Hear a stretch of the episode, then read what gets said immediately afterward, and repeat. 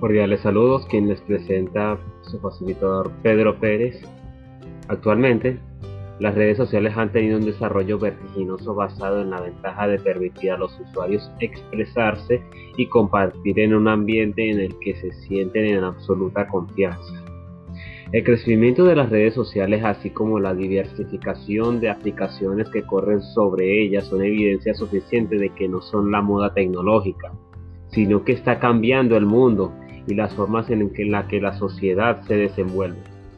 La educación no escapa al alcance de la tendencia y se ha observado muchas innovaciones, plataformas y herramientas que cambian conceptos tradicionales e inclusive han creado nuevos roles que intervienen en el proceso educativo.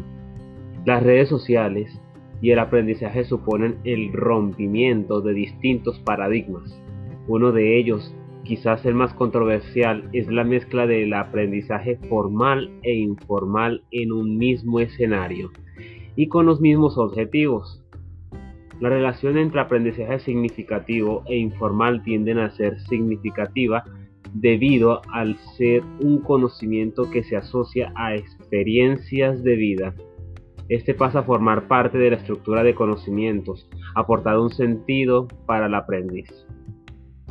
Marsic y Walkins, 1990, plantean que el aprendizaje informal se refiere al aprendizaje basado en la experiencia de cada día.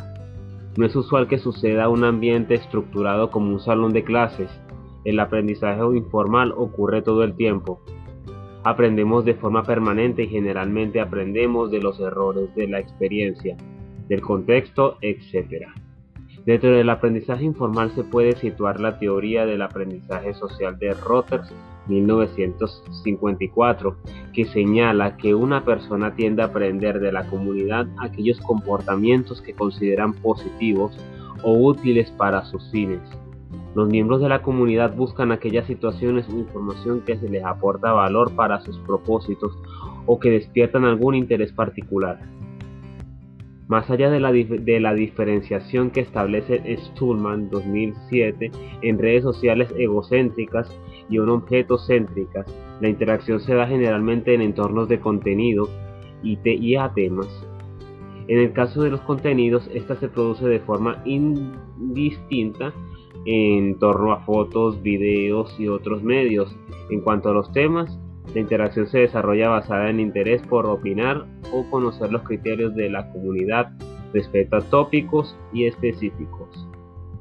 Para finalizar, al hablar de, aprendizaje formal e informal, debemos tomar en cuenta los aspectos socioculturales y las fortalezas sociotecnológicas de los discentes para implementar nuevas estrategias para el desarrollo de nuevos conocimientos.